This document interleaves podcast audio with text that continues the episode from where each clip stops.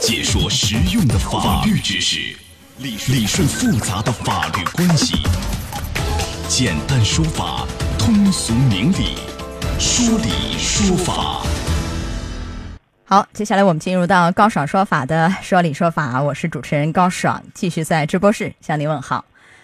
八月三十一号啊，关于修改个人所得税法的决定，经过十三届全国人大常委会第五次会议呢，表决通过了。啊，个税起征点从三千五调整到了五千块钱。除了上调起征点以外呢，还有一个新的变化是，赡养老人的费用啊，也可以在税前扣除。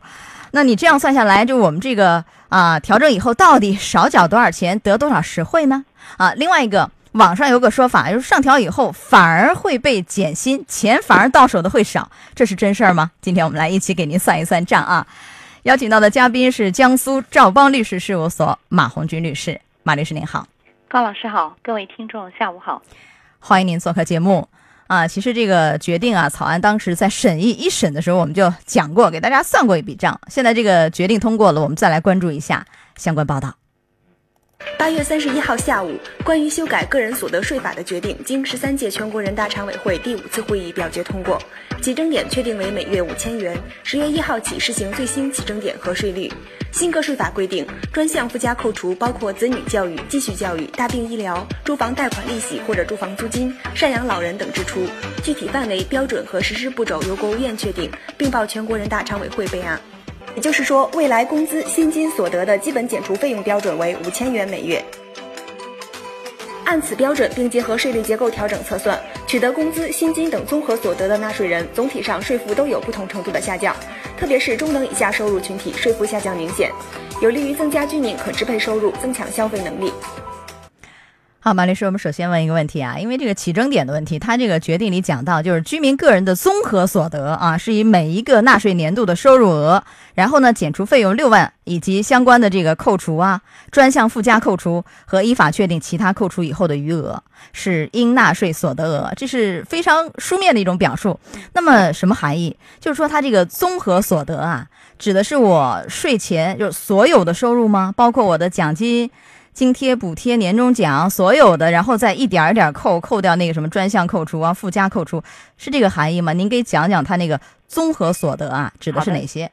所谓的综合所得，就是原来是分别计算的啊，现在是要放在一起，就工资、薪金所得、劳务报酬所得、稿酬所得和特许权使用费所得，这个叫综合所得。那是所有的收入，可以这么说吗？我。挣的所有的钱是这个意思吗？就是我们挣的，就是正常的，你付出劳劳动以后所得的这些，那么都应该是在里面了。好的，然后关键是要扣除，是吧？扣除有一个专项扣除，还有一个叫专项附加扣除，这里面什么意思？扣的是哪些？嗯，像专项扣除就是我们平常所理解的五险一金、社会保险和费和住房公积金，这叫专项扣除啊。那么专项附加扣除呢？这次是新增加的，就包括了子女教育。继续教育、大病医疗、住房贷款利息或者住房租金，还有赡赡养老人等等的支出，啊，这个叫专项附加扣除，全都能扣掉啊！养孩子的费用、赡养老人的，然后我继续教育的、大病医疗的、住房啊、贷款利息等等租金，全能扣掉吗？是这个含义吗？因为大家这个含义，懂，对，会觉得哎，这个范围很大，我只要报就行了。它其实不是这样的。那么虽然说我们讲的是包括了那么多的项，但是具体的范围，还有它是一个什么标准来扣除，还有怎么来实施，这个是要由国务院来确定的。就目前来讲，它没有确定。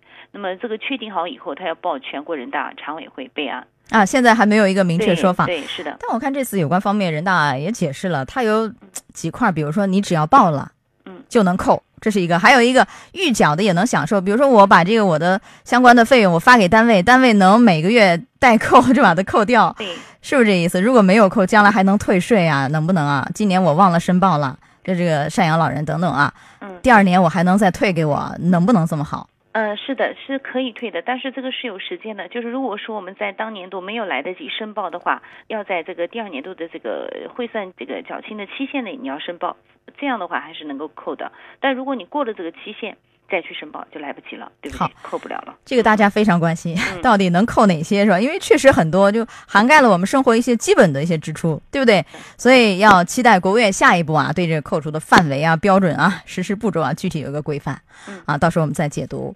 它这个决定还有一个亮点，就是扩大了那个呃税率的率级是吧？就是那个级距，您给讲讲这个是不是有这个问题？就是相对低的那个级级之间的距离好像拉大了是吧？是的，它就是减税，主要是像中低收入倾斜。原来的三千五到五千这一档的这个工资收入的，它是最受益的。再往上呢，就是扩大的是百分之三、百分之十、百分之二十，这个三档低税率它的集聚是扩大了，啊，比原来拉大间距。对对对，拉大间距，也就是说，这相对来讲，我们交的税是少了，实际上是少了。啊，它这个新税法个税法是二零一九年一月一号实施，二零一八年十月一号呢实施新的那个起征点和税率。这个您刚刚讲这个税率的那个，啊，这个急剧拉大的这个也是从十月一号开始实施，就我们马上能得实惠。好，您接下来给算一笔账啊，到底能得多少实惠啊？我们每个月能少缴多少费啊？这个税啊，您给算算。假设我工资是啊八千块钱，这八千的这个我们能省多少钱？相对于原来来说？那么按照规定，首先是要扣除这个我们的相应的五险一金，大概的比例应该在百分之二十二左右。那么这样扣下来，这个金额应该是八千乘以百分之二十，应该在一千七百六。那么剩余的是六千二百四。那么这个时候就要减除，就是我们从十月一号开始减除五千的这个免税额，这样的话就是一千两百四，一千两百四再乘以这相应的税率百分之三。所以如果是在十月一号以后。呃，我们的税前是工资是八千的话，实际上交的税是三十七点二。但是按照原来的版本，我们要交的，因为这个税率啊是百分之十的税率，那么他的这个个人所得税就要交一百六十九块钱。所以如果说是税前工资八千的话，那我们得到的实惠是每个月就可以省一百三十一块八毛啊。如果我税前是八千块钱的工资，然后我按照这个五千起征点，我每个月可以相对于原来少缴税一百三十一块八毛钱。对吧？对，它这个有一个计算公式，您能不能讲一讲？因为我们一会儿就讲一下公式，我们会举几个例子：一万的收入，一万的、一万五的、两万的、两万五的。但是关键让大家把这个公式记住、学会，自己可以算一下，是吧？这公式是怎样的？这个公式很简单，就是我们的月收入减去我们的五险一金，再减去一个免征额，就减去五千，乘以一个税率。那么这个税率减去五千以后，它是呃每个月少于三千的，那么就在百分之三这一档，就直接乘以一个税率百分之三。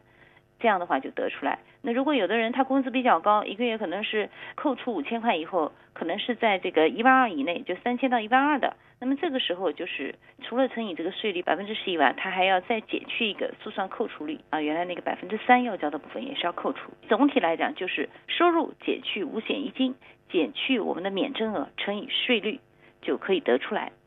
好，它这个五险一金总的来说基本啊，我们举例是百分之二十二左右，是吧？可以对账算一下啊。对，好，来，接下来我们稍事休息一下，进一段广告，广告又回来继续给您算算账，到底能少缴多少钱？我们稍事休息，马上回来。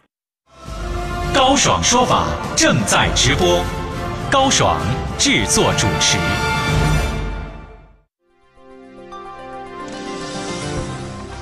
个税起征点调整后，你每月将少缴多少钱？网传上调后反而被减薪，这是真的吗？高爽说法继续为你讲述。好，半点广告以后，欢迎回来，欢迎您继续锁定高爽说法节目，我是主持人高爽，继续在直播室向您问好。啊，今天的说理说法，我们讲讲啊，个税的起征点调整以后，你到底是能少缴多少钱，得多少实惠呢？好，就这个话题，我们请到了江苏赵邦律师事务所马红军律师，马律师您好。您好。好，在广告以前，我们讲了算了一笔账，刚开始算的是八千块钱的这个收入，相对于原来的那个起征点三千五，我们是少缴税啊，省了省了一百三十一块八，对吧？好，然后月收入一万呢，您再算一算。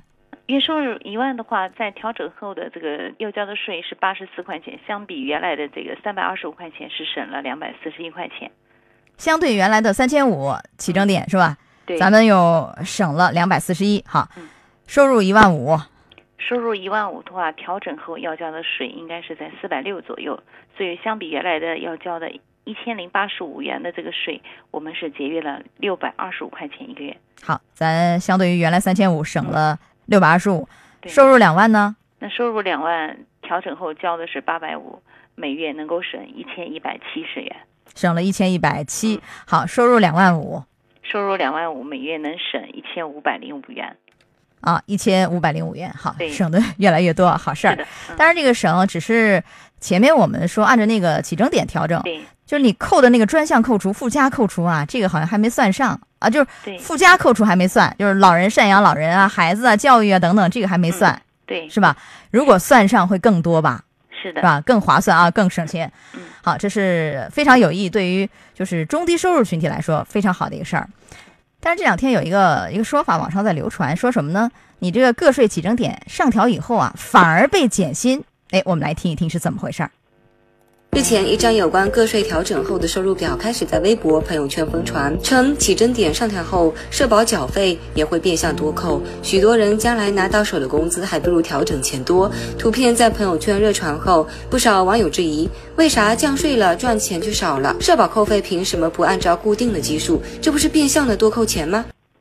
好，我来解释一下啊，马律师，他这个网上的这个图表是这么算的：同样是五千块钱的工资啊，起征点上调以前呢，个人需要纳税四十五，然后呢，社保扣费按照最低工资，他按照这个一千八最低工资标准一千八去扣的，然后个人缴纳社保三百三，到手是四千六百二十五。起征点调了以后啊，个人纳税是零啊，不需要了嘛，因为五千块钱嘛，不需要了。然而你社保扣费呢，这个时候他按照实际的收入来扣。就个人需要缴费是九百二，所以算下来到手只有是四千零八十，这不对吧？这算法，因为你看它前后两个那个社保的标准都不太一样，按理说社保标准应该是统一我们的工资收入吧？是不是啊？是的，啊其实社保标准我们交费的这个比例都应该是按照职工的工资工资的标准，并不是说是有存在就是按照最低来交的。网上传的那个图片，因为它计算的标准不一样，所以我们看起来好像是多交了，其实不是。因为如果都是按实际工资来交的话，它应该还是减少，就是我们每个月是省钱。少的是省钱的，是划算的，因为你看它标准不一样，前面按照最低的工资给你扣，后面又按照你实际收入，那显然你这个标准不一样，怎么可能会有这样的一个算法？对不对？是的，这是统一的啊，所以不要给网上这样的所谓的这个传言哈给蒙蔽了，给误导了。好，就此我们结束今天的说理说法，也非常感谢马红军律师。好，马律师再见。再见。高爽说法节目收听时间：首播 FM 九十三点七，江苏新闻广播十五点到十六点；复播 AM 七零二，江苏新闻综合广播十六点到十七点；FM 九十三点七，江苏新闻广播次日两点到三点。想咨询法律问题和主持人高爽互动，请下载大蓝鲸 APP 到高爽的朋友圈。节目微信公众号“高爽说法”，网络收听方式：江苏广播网三 w 点 vogs 点 cn。